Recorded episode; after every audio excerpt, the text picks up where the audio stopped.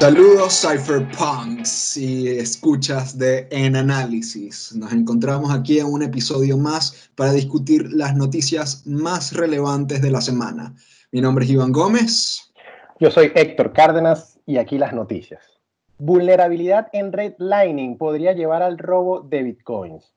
Hace pocos días, el 15 de junio, se liberó una investigación por unos, unas personas de la Universidad Hebrea de Jerusalén, Harris Yona y Aviv Sohar, en la que demuestran cómo es posible robar bitcoins eh, a través de la redlining mediante la congestión de los canales de la, red y aprovechando la dificultad que puede haber para confirmar transacciones en la cadena de, de bloques de Bitcoin.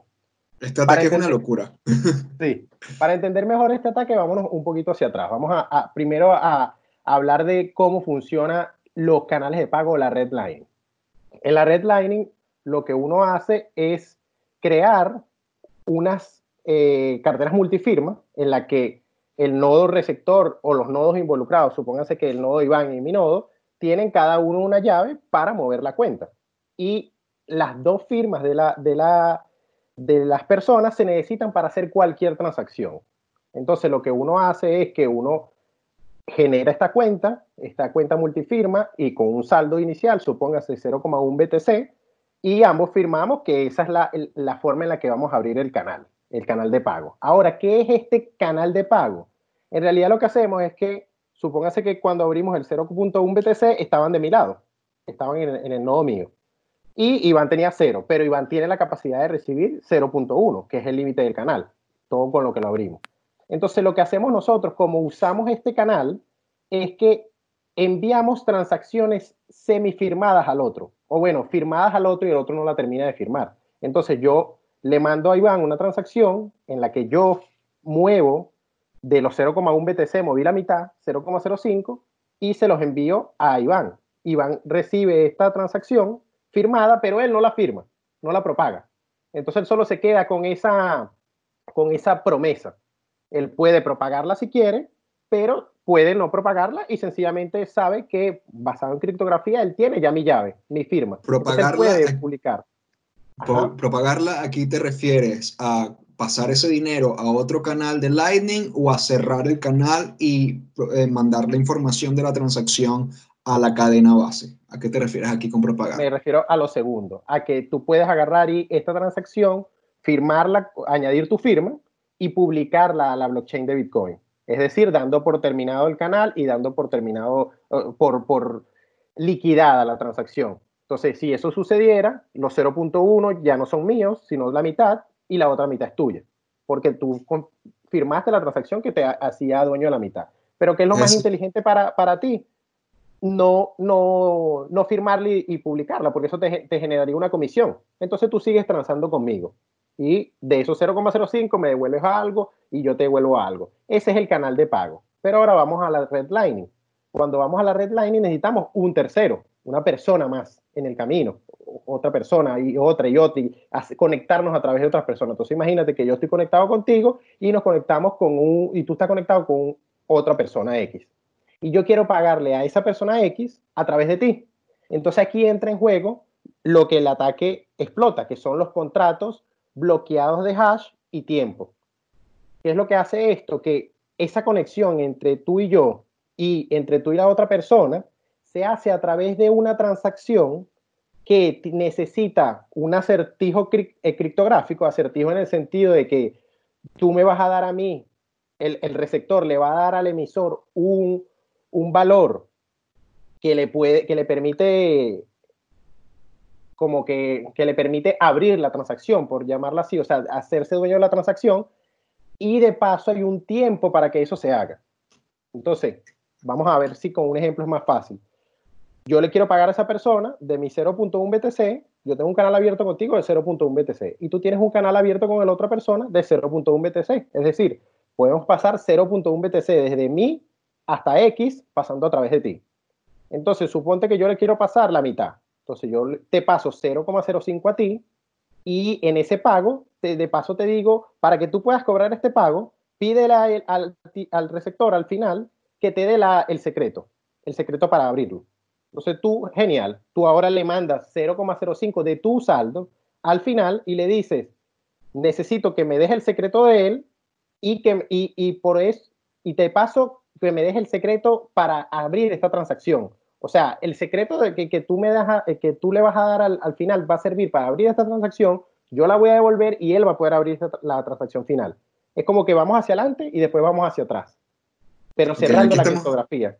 Aquí estamos hablando de que este tercero que estaría en el medio de la relación de pago sería un enrutador entre dos, entre dos eh, personas, ¿no? Porque eh, los canales se abren entre pares y luego eh, se abre otra, otra vía de rutas para conectar canales que no están conectados entre sí directamente. Y allí está el, el beneficio de, del enrutador, prestar su servicio para comunicar canales y que las personas que quieren comerciar entre sí, pero no tienen un, un canal abierto entre ellas, puedan hacerlo.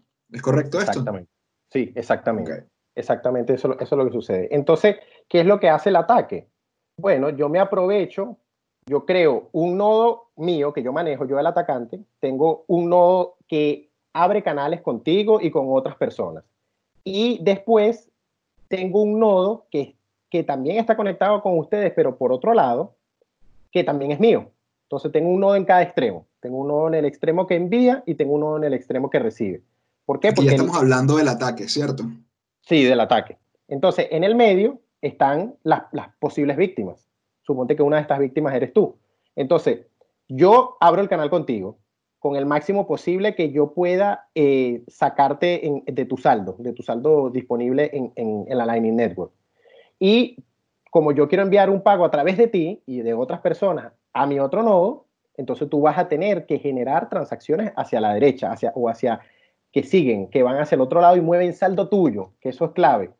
Porque en, en la Lightning Network, como tú acabas de decir, las cosas se abren entre pares. Entonces, en realidad, el saldo entre tú y yo o lo puse yo o lo pusiste tú. Y el saldo sí. entre tú y otro, o lo pusiste tú o lo puso el otro, pero no lo puse yo. Es decir, Entonces, que la víctima a la que se apunta en este ataque es a, es a los enrutadores, a, lo, a, las personas que están en el medio de una transacción. Exactamente.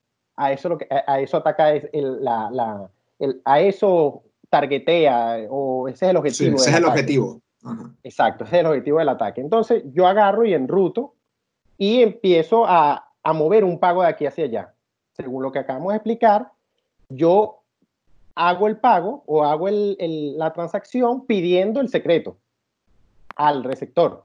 Sí. Y, pero el receptor también soy yo. Entonces, cuando esto termina de llegar al receptor, el receptor devuelve el secreto. Y lo devuelve, y lo devuelve, y lo devuelve, y lo devuelve hasta ti. Pero cuando tú vienes hacia mí a decirme, mira, este es el secreto, vamos a, a, a cerrar el, la operación para yo poder quedarme con, mi, con tu dinero, yo no lo, no lo, no lo acepto. Yo ese, ese HTLC, ese contrato de hash, lo mantengo abierto a propósito. Y lo mantengo abierto a propósito. Ajá. En el HTLC, en el contrato de hash de tiempo, es que está el secreto del que hablas. Sí, o sea, de hecho, cada una de estas transacciones son un contrato de, de, de hash y de tiempo. De hash y de tiempo porque son de hash por el secreto y de tiempo porque si no se pone el secreto en un tiempo determinado, el que envía la transacción se, se vuelve a quedar con el dinero. Y eso es, lo decir, que hace el ataque. Es decir, que la temporalidad es un factor fundamental para lograr este ataque. Exacto, y esa, exactamente eso es lo que esto explota. Entonces, estábamos en la parte en la que ya tú tienes el secreto que provino de mi nodo y tú quieres decirme, mira, vamos a cerrar este HTLC, pero yo me hago la vista gorda.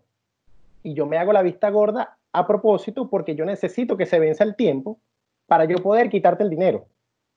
Yo necesito que se venza el tiempo. Entonces, ¿qué hago yo de paso para hacerlo más probable? Abro muchas peticiones de pago, no solo contigo, sino con otros.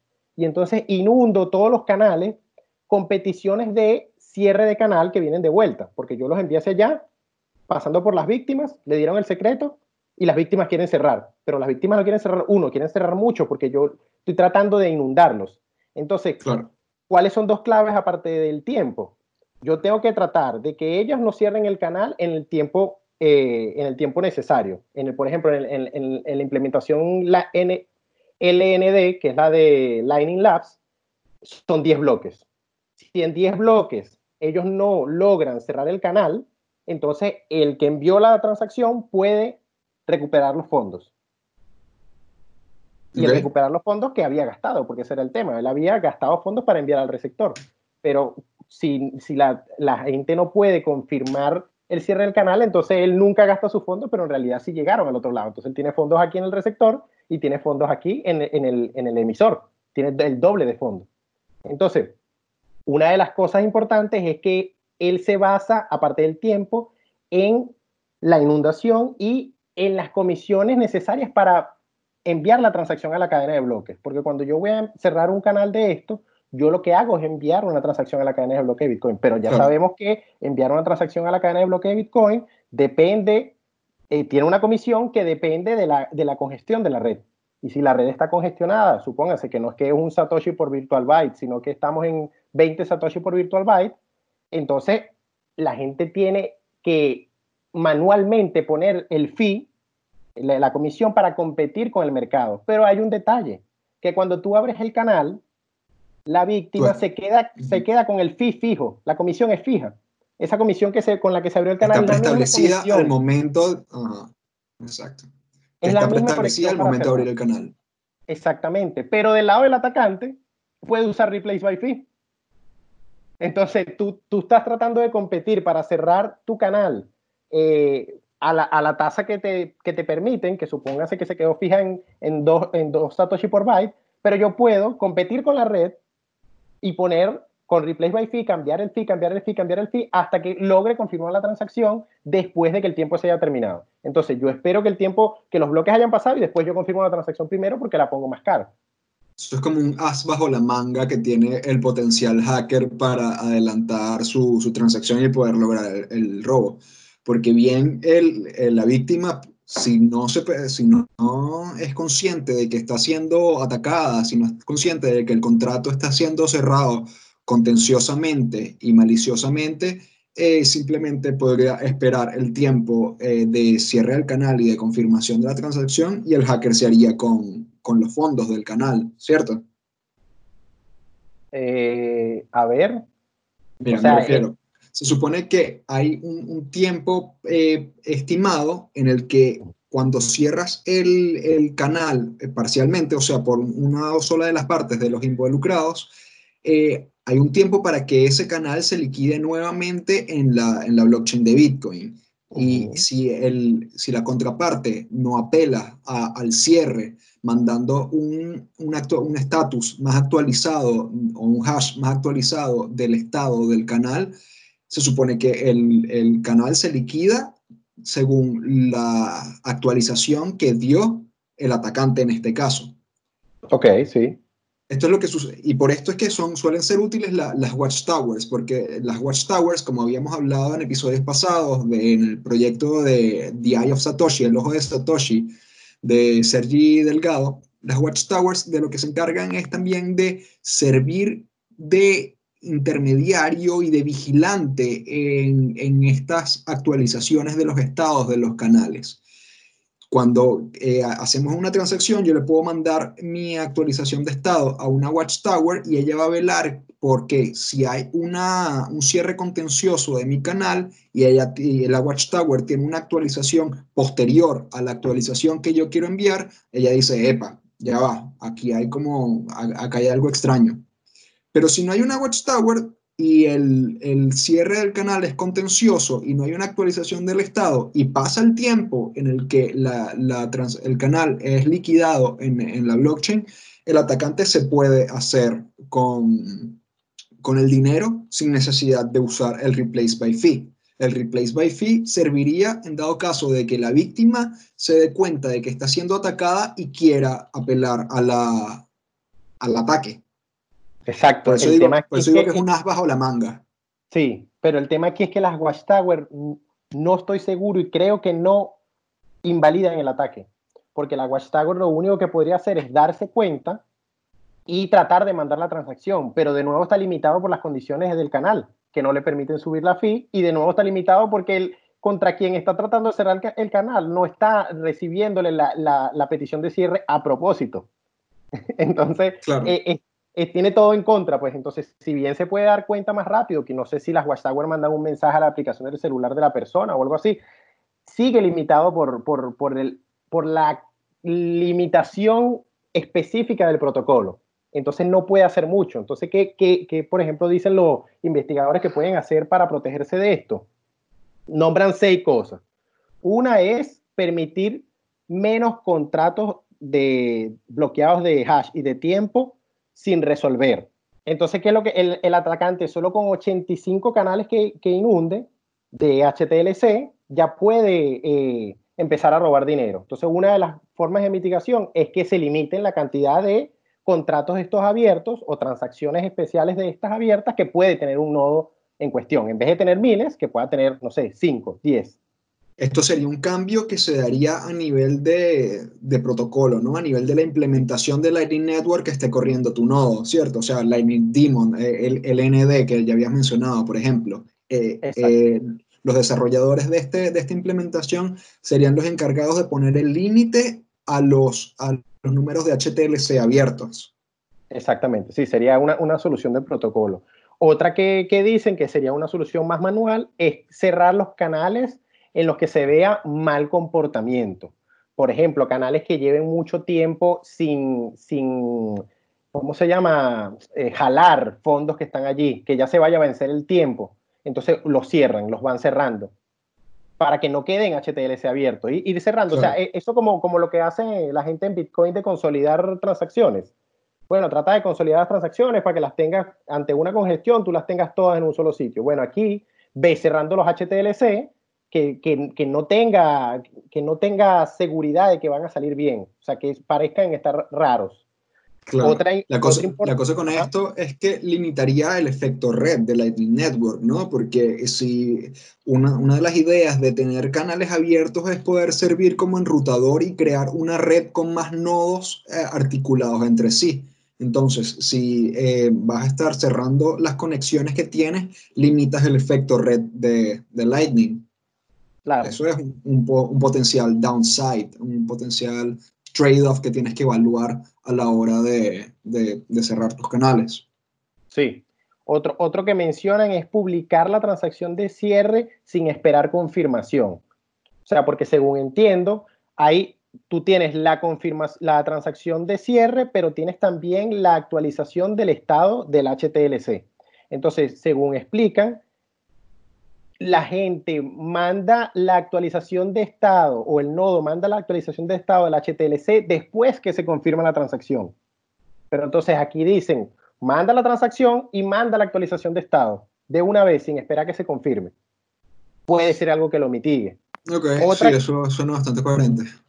Otra que me parece que es para donde va la cosa, por cómo el mundo funciona, es ponerle reputación a los canales yo tengo canales, conexiones con distintos millones de personas. Mire, suponte que soy una persona con cientos, pero de esos cientos yo sé cuáles son canales con, que siempre sirven de alta reputación. Supónganse, claro.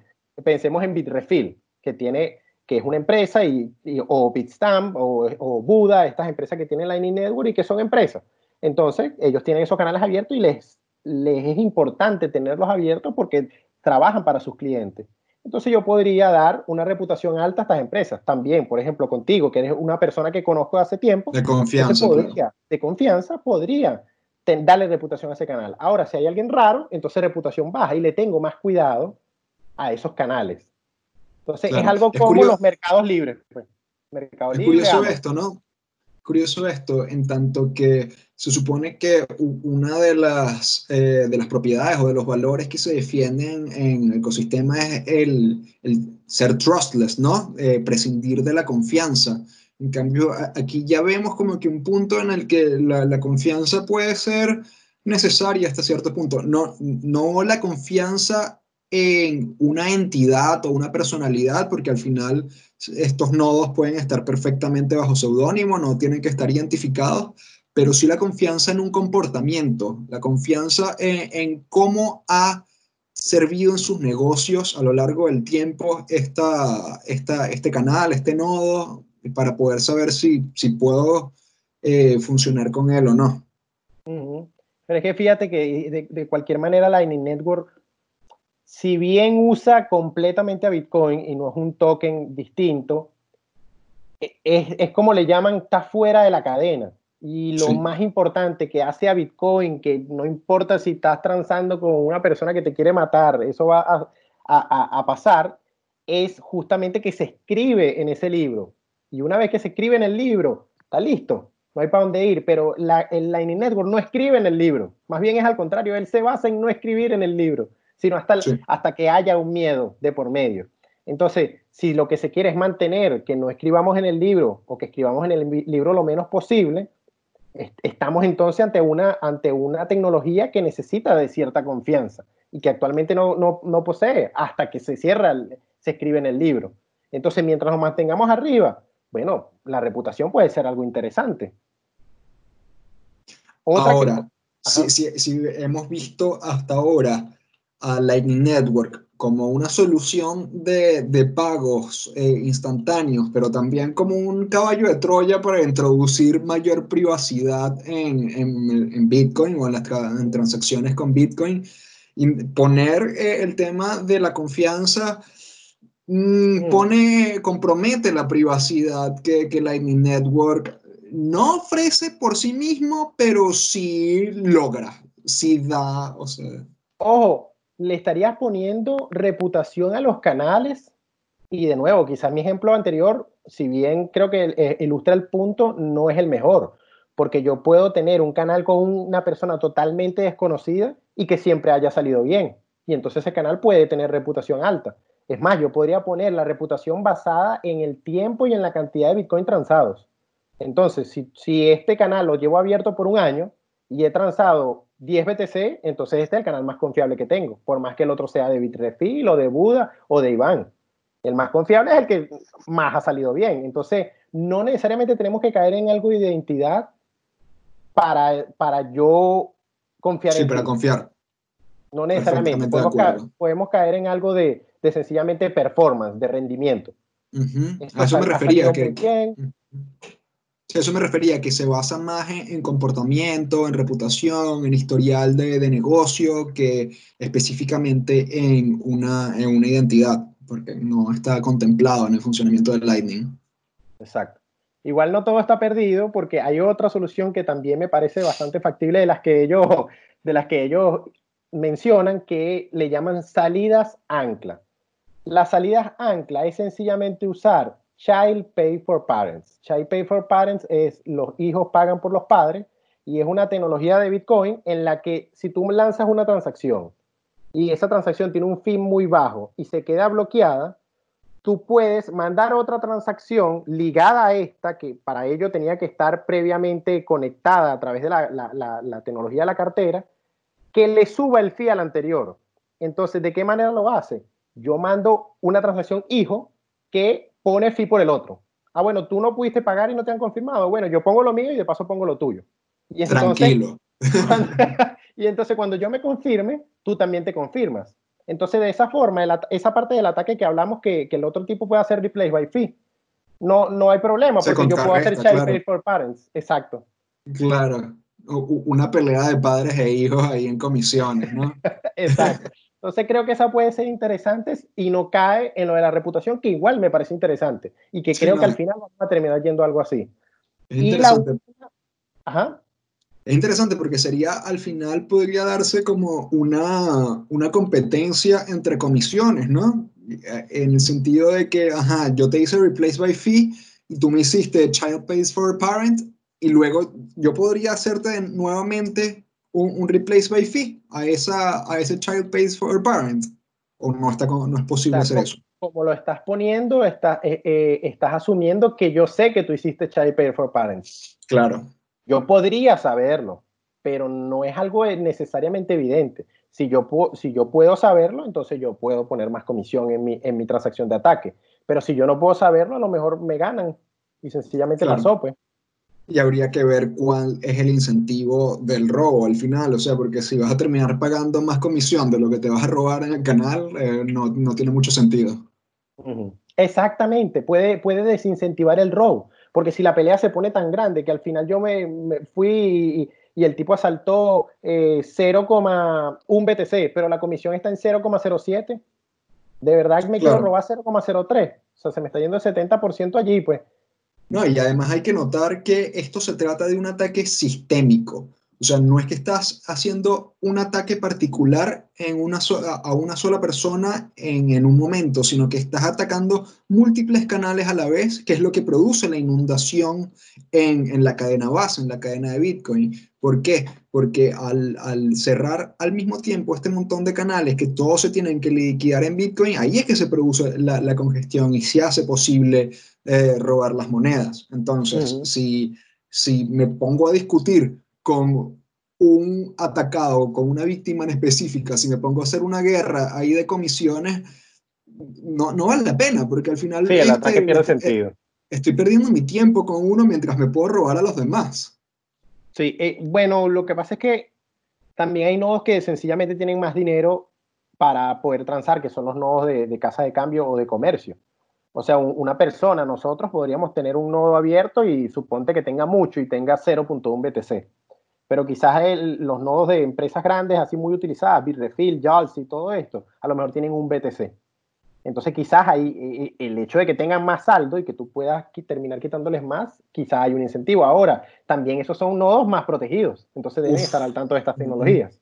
Entonces sí, el ataque es sistémico y quizás es mejor atacar a los, a los incautos. Sí. Eh, el último punto que ellos, que ellos mencionan es hacer a los HTLC irreemplazables y mencionan que eso es delicado porque podría dañar algo de cómo funciona la Lightning Network. Yo lo que entiendo de esto es que al no ser irreemplazables es que yo no pueda, o sea, que el, que la, que el HTLC sea único. O sea, este es el tiempo, este es la, la, la que lo firma y nadie puede cambiar el estado. Nadie puede decir que ahora hay otra cosa. ¿Es esto o nada? Entonces creo que eso es a lo que se refiere, pero entonces creo que se le quita cierta versatilidad a la, a la, tecnología y es, lo que ellos mencionan como delicado. Claro, claro, sí. Bueno, cabe notar que este, esto es un estudio, no fue que nadie fue atacado, no fue que, o sea, es una potencial vulnerabilidad. Okay. Ojo, sí, sí, no, porque... Explica eso, a ver. sí, porque hace poco en Criptonoticias cubrimos un ataque parecido de congestión que ya, que ya, fue, que ya fue explotado, que una, una modalidad que permitía el robo de fondos utilizando Replace by Fee. Quizás está en este mismo artículo al final. Quizás el hecho fue... Eh, sí, lo que disparó la investigación. sí, la parte final del Replace by Fee específicamente, y no el, el ataque magnificado como, como, ¿cómo se llama? como lo muestran aquí, un ataque sistémico de todo a la vez. Allá parecía ser solo el final del ataque. Algo más localizado. Ahora, creo que también es un estudio, no, no fue un ataque en sí, pero... Ay, ay, ay. Sí, sí, fue un estudio. fue otro, sí, fue otro estudio. Fue un estudio que también se hizo, pero justo con la parte final de este ataque. O sea, este ataque construye sobre ese ataque. Sí, porque... Lo hace más complejo. Creo, creo que aún Lightning no es tan masivamente utilizado como creo, que a los hackers todavía les falta un poco de tiempo también para, para querer o para realizar este tipo de, ataques que requieren mucho trabajo, requieren eh, preparación. O sea, esto no es algo que puede hacer cualquiera, así de la noche a la mañana. Ojo, pero eh, tengo, o sea, conocidos que tienen nodos de Lightning y que manejan cierto dinero y me han contado que los roban, que los atacan, que es constante el intento de robo en Lightning Network, porque según me explicaba esta persona, el, como los fondos están siempre en una cartera caliente, en Lightning Network tú no hay cartera fría, no es que yo puedo sacar el dinero, meterlo en una cadena de bloques y estar desconectado de la red. Los nodos de Lightning Network siempre están conectados a la red. Entonces, si tú eres un nodo que tiene cierto dinero, entonces te atacan te, pueden querer atacar y hay una posibilidad bastante grande de robarte. Hay piratería en la Lightning Network. Precisamente esta semana sacamos un artículo en Noticias sobre una tecnología que busca darle más seguridad a, a la ejecución, o sea, más seguridad a las firmas de transacciones en Lightning Network. esta tecnología, ya les voy a decir exactamente cómo se llama, fue financiada recientemente, o sea, su, su desarrollo, el desarrollo de esta tecnología fue financiado por Square Crypto. Square Crypto, como bien saben, es la compañía dedicada a criptomonedas o a Bitcoin específicamente y sobre todo a Lightning que eh, lleva o que fue fundada por el CEO de Twitter, Jack Dorsey. Esta, esta, esta propuesta eh, o la subvención a, la, última subvención que dio Square Crypto a, a Lightning Network se enfoca en un proyecto que busca hacer las firmas de las transacciones de Bitcoin más seguras.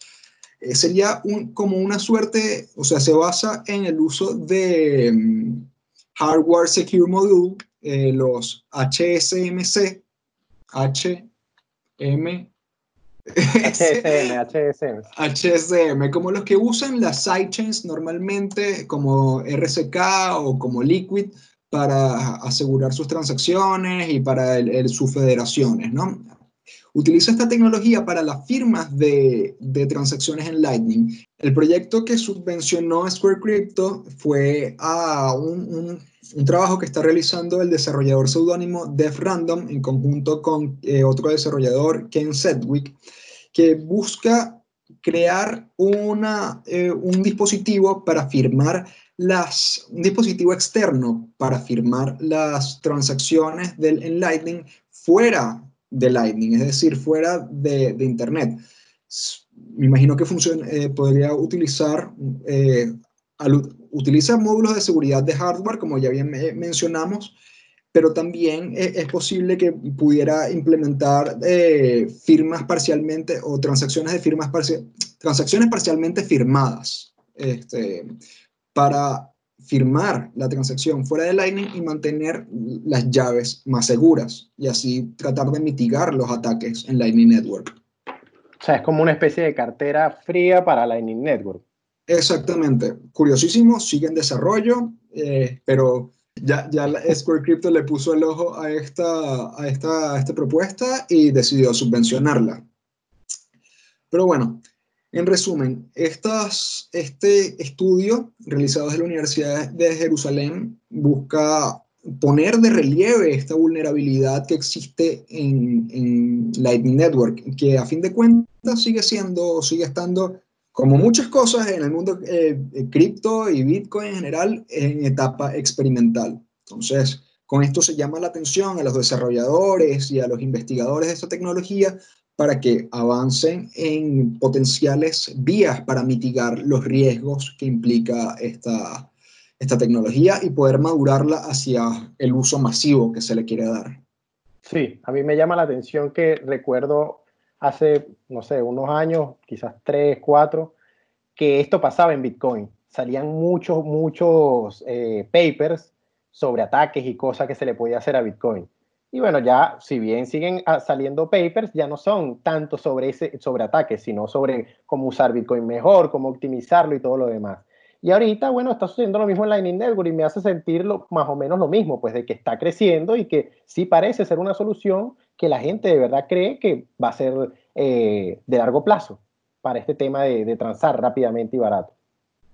Interesantísimo. La, la, historia se repita, ¿no? Y después habrá otra tecnología que ya una, una, vez que Lightning se vuelva robusta y sea más masivamente usada y surjan nuevas propuestas, habrá nuevamente este, un, nuevo riesgo con una nueva tecnología y habrán otra vez nuevos papers estudiando vulnerabilidades para hacerla más robusta.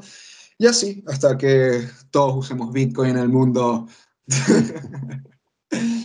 bueno, en otras noticias tenemos una reciente actualización de la GAFI, del Grupo de Acción Financiera, en sus directrices contra el lavado de dinero y lucha contra el financiamiento del terrorismo. En esta actualización que realmente es una respuesta, una pregunta que se le planteó sobre cómo, maneja, cómo deben manejar las casas de cambio y los reguladores de los países en general a las stablecoins. En esta actualización realmente la GAFI prácticamente dice que hay que tratar a las stablecoins en materia regulatoria como a cualquier otra criptomoneda en materia de prevención del lavado de dinero y financiamiento del terrorismo. Pero el punto por el cual me quiero traer a colación esta, esta noticia es más para hablar, como en esa época no teníamos en análisis, eh, que esto fue el año pasado, este, cuando se, cuando se propuso esta serie de directrices normativas que más que eh, leyes vinculantes son recomendaciones a los reguladores del mundo, guías para implementar sus regulaciones en, en sus países. Esto se propuso hace como un año y generó mucho revuelo en aquel momento, sobre todo por lo que se llama regla de viaje, travel rule. La travel rule es una disposición que manejan normalmente las regulaciones en, bancarias y del sistema financiero tradicional, en la cual los proveedores de servicios financieros tienen que compartir la información de sus usuarios entre ellos. Esto mismo se lleva a cabo con esta disposición o se busca eh, implementar en las casas de cambio reguladas en los países. Es decir, tú introduces tus requerimientos de conocer tu cliente, tu información de identidad, tu información personal en una casa de cambio y si esta casa de cambio está regulada en alguno de los países que se somete a las directrices de la GAFI, tendría que compartir tu información personal con las otras casas de cambio que también tienen, eh, que, que también están suscritas a esta ley. Es decir, tu identidad está en una casa de cambio, tu identidad está en todas las casas de cambio. Y ese, ese problema, la verdad, bueno, visto como un problema para quienes nos parece la privacidad bastante importante, porque de verdad creo que hay mucha gente que sencillamente no le, no le da eh, mucha importancia a eso, hasta que les pasa algo respecto a la privacidad. Pero creo que ese, ese problema aparece por las casas de cambio que tienen que, que nos ayudan a cambiar al mundo físico. Pero fíjate que si se llegase a tratar solo con monedas digitales, y suponte que los países mismos están apuntando hacia ese lado, ellos mismos harían más difícil su propio trabajo, quizás por eso han tardado tanto. Si se vuelve digital el dólar, el yuan y todas estas cosas, entonces los DEX, los exchanges descentralizados, podrán existir y ser más, más populares. Y allí no hace falta el KYC, porque no, no hace falta, porque es una cosa eh, que se da sencillamente en el mismo protocolo. Entonces, la misma, el mismo camino de digitalización del dinero que pueden traer los países puede llevar a que el KYC desaparezca o se haga excesivamente difícil y que la travel rule no sea ni siquiera aplicable. Sí, que se haga obsoleto, que se haga obsoleto. Oye, es muy interesante ese punto, eh, porque en efecto el dinero digital, eh, o sea, el, lo que llaman monedas digitales de casa de cambio muchas veces se ha visto como una manera de acabar con la privacidad y de hacer seguimiento de transacciones, pero visto desde esta perspectiva, renueva la posibilidad de interactuar con el mundo fiat y al tiempo que se protege la privacidad, porque no tendrías que, si, una casa de cambio como Hodl Hodl, que no es custodia, que es sin custodia, que no, no te exige KYC porque trabaja con contratos, eh, eh, con contratos de, bloqueo de transacciones, en los cuales eh, permite que sean los participantes quienes deciden cuándo liberar y cuándo no las monedas que están intercambiando, no haría falta, no haría falta de verdad un, un KYC para, para pasar a, a dólar, a yuan. y, sin ponerlo tan complejo, sin ponerlo tan complejo como una plataforma, bueno, quizás, depende cómo lo veas, pero sin ponerlo tan complejo como una plataforma como HODL HODL. Podrías hablar de Atomic Swaps, que es una función de, las, de los protocolos que usan blockchains, como que puedes hacer para pasar de Bitcoin a Decrypt, de Bitcoin a Litecoin, y todo se hace automático a través de la minería. Entonces, suponte que el dólar eh, lo pongan encima de Ethereum ah, pero yo puedo hacer Atomic Swap contra Ethereum. Y si tú aceptas dólar y yo tengo Bitcoin, con los Atomic Swap tú podrías, podríamos fácilmente, creo que ya estamos cerca o, ya se puede hacer, tú me muestras un, un QR de, de, de, Ethereum o, de, o de aceptar pagos en, en dólar digital en Ethereum y yo lo escaneo con mi cartera de Bitcoin que tiene Atomic Swaps hacia Ethereum y te pago desde Bitcoin y lo único que va a quedar es el registro que ya no importa porque en realidad ya eso sucede de que mi transacción de Bitcoin se usó en un Atomic Swap y apareció del otro lado como un dólar en tu cartera. Entonces, sí, no, lo que hicimos. Eso, eso es, los atomic swaps siempre los he pensado así como un, agujero de gusano, un puente Einstein-Rosen, así como que pasa, pasas por una blockchain y de repente apareces en otra, ¿no? Es como un viaje en el tiempo entre cadenas. Cambias de libro, cambias de historia, de registro en, en segundos. Por cierto que tenemos mucho tiempo sin ver experimentos de atomic swaps. Recuerdo en el 2018, 2019 que eso era eh, estudios y experimentaciones constantes, Atomic Swap tras, Atomic Swap, y que se logró pasar de Decrypt a Bitcoin, se logró pasar de Bitcoin a Ethereum y así. Y como que de repente se desinfló ese, ese hype, ya no, bueno, no, no, lo veo así. O sea, de hecho, eh, creo que sencillamente el hype murió porque ya hay carteras relativamente populares que hacen Atomic Swaps fácilmente. Por ejemplo, hay una que se llama Atomic Wallet, que es una de las más viejitas, y ella hace Atomic Swaps, y la gente la usa mucho. Hace Atomic Swaps entre ciertas, entre ciertas blockchains, creo que no entre todas. Otra cosa creo que son estos, estos DEX. Hay unos DEX así, creo que el estilo Uniswap, que hacen Atomic Swaps. hacen, hacen, hacen Atomic Swap entre ciertas cadenas también. Entonces creo que dejó de ser algo en papel y empezó a ser algo Claro, ya no, ya no es novedad, o sea, porque ya es algo que se hace, entonces. no, estaba enterado de esto. Ya es algo que se hace, aunque es raro porque no, al final, o sea, siguen, creo que, que terminaron cayendo dentro de la concepción del DEX. Por eso quizá no lo estamos escuchando tanto.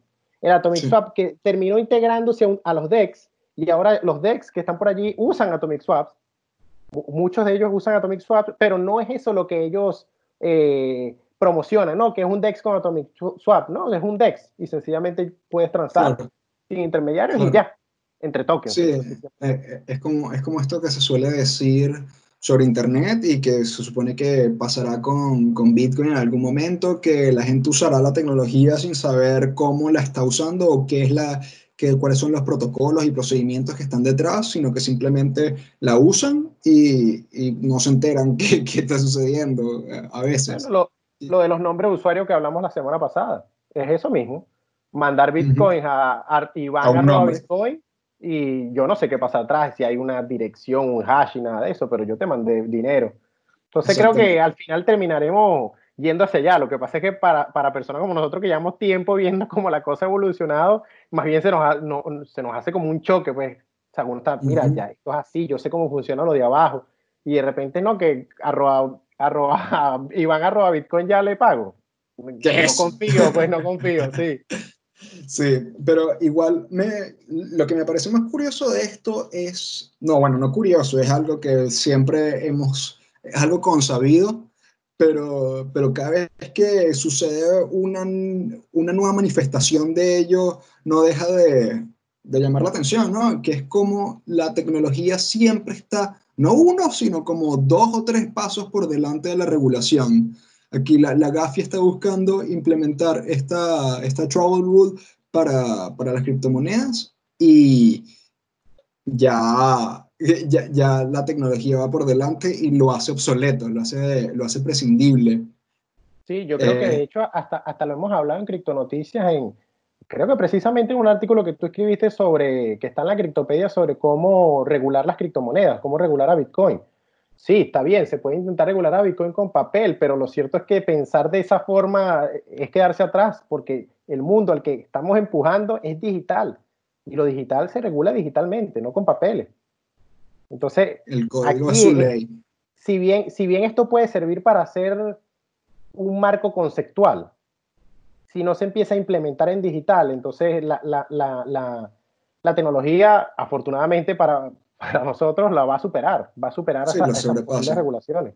Sí. La, cuestión es que la, palabra de la ley se defiende con las armas.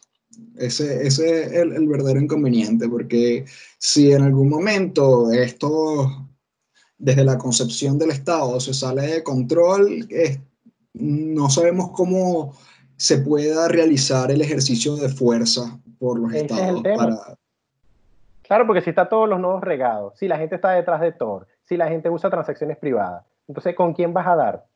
Si todos usan Bitcoin, entonces cualquiera es un criminal, ¿entiendes? Entonces, ¿qué vas a hacer? Sí, A, mí, a mí lo que me llama la atención de, de, la Troll Rule, para, volver, para cerrar con ese tema, y lo que me parece que, que puede ser este, complicado, es que pienso, pienso, por ejemplo, en esta posibilidad de cuando se hace, cuando un hacker, por ejemplo, hace, hace peeling de sus transacciones. El peeling es que tiene una, una, eh, una UTXO, una transacción como, muy, muy, consolidada de Bitcoin y se ve muy evidente que ese punto en la blockchain tiene demasiadas monedas, bueno, una moneda demasiado grande, por decirlo de alguna manera, un billete muy pesado, y empiezas a, a mandar... A pelarla, eh, pues. A pelarla, sí, a pelar la transacción. empiezas a, a dividirla, 0.01, 0.01. Y a veces, eh, o sea, ha pasado que a, gente le llegan monedas a su monedero y, no saben de dónde provienen, porque es, parte de este proceso. Simplemente enviar aleatoriamente monedas que se supone que están manchadas y que se supone manchadas en el sentido de que las empresas de analíticas de blockchain las tienen vistas y eh, puede que estén en listas negras de, de casas de cambio. Si a ti te llega una moneda de esas y te marcan como, ajá, esta es una dirección sospechosa porque recibió eh, monedas producto de un hacker, producto de un hackeo. A ti te llega eso y tú no te diste cuenta quizás de que te llegaron esas monedas y fuiste a tu casa de cambio a cambiar y, epa, no, este, no te podemos prestar servicio porque tu monedero ha sido identificado como sospechoso. Yo ni sé de nada. Ese, de, ese tema, de ese tema específico, hace uno o dos años que creo que pasó un hackeo importante y estaban hablando de regulación. Yo escribí un artículo que habla exactamente de eso, de cómo es casi inviable aplicar esa clase de regulaciones sobre monedas manchadas cuando se pueden hacer cosas como los airdrops o como mandar monedas en muy pequeñas partes a toda la cadena que es pública. O sea, si la blockchain es pública yo puedo ver todas las direcciones jamás creadas y puedo ver todas las direcciones que tienen saldo y yo puedo generar una sola transacción que tiene, una que tiene salidas infinitas a todas esas desde una cadena con mucho saldo. Entonces yo que suponte que me haya robado eh, una casa de cambio, puedo Soy un hacker filantrópico. Puedo mandar lo mínimo posible de esas monedas manchadas a todas las direcciones de la blockchain. Y listo, manché a todo el mundo. Y entonces ahora, ¿cómo siguen? Ahora, ¿cómo, cómo tú puedes dar con el criminal? Todo el mundo se vuelve criminal. Eso por un lado. Y si nos vamos a los airdrops que a cada rato pasan, a cada rato hay ICOs, hay ICOs y, y hay gente creando nuevos, nuevos tokens. ¿Y qué es lo que hacen? Los lanzan a todas las direcciones de Ethereum. Y entonces tú ves una dirección de Ethereum que tiene saldo, porque ya la única, la única eh, ¿cómo se llama? restricción que ellos usan es que la cartera de Ethereum tenga saldo. Y tú revisas una dirección tuya, revísala aleatoriamente, o cualquiera de nuestra audiencia, revise aleatoriamente una dirección vieja de Ethereum, que ustedes tengan tiempo con saldo y vean la cantidad de tokens que le han caído de la nada. Sí. Y si esos tokens son fraudulentos, y si esos tokens son de, ladrones, están listos. A mí me ha pasado, a mí me ha pasado, por ejemplo, tenía una, una, una, cartera de Nexus de Ethereum hace tiempo que la tenía sin, sin revisar, tenía como uno, tenía mucho tiempo sin revisarla. De repente habría, vamos, que, que, era, vamos a ver qué había en este monedero, a ver si, si se ha vuelto algo de repente. Y tenía un centavitos, centavitos así de nada, nada de valor, absolutamente algo irrisorio de un montón de shitcoins que no conocía. Entonces, sí, esas, cosas son súper cotidianas en, y fíjate que eso me, criptomonedas. Eso me lleva a un punto interesante que nunca había pensado hasta ahorita. ¿Será que en el futuro nosotros vamos a poder decidir quién nos puede enviar dinero? Es decir, que la cosa salga como un mensaje incoming transaction, transacción entrante. ¿Quiere dejarle entrar? ¿Sí? No. Puede ser. porque, al final no, lo pueden involucrar a uno, una cosa no.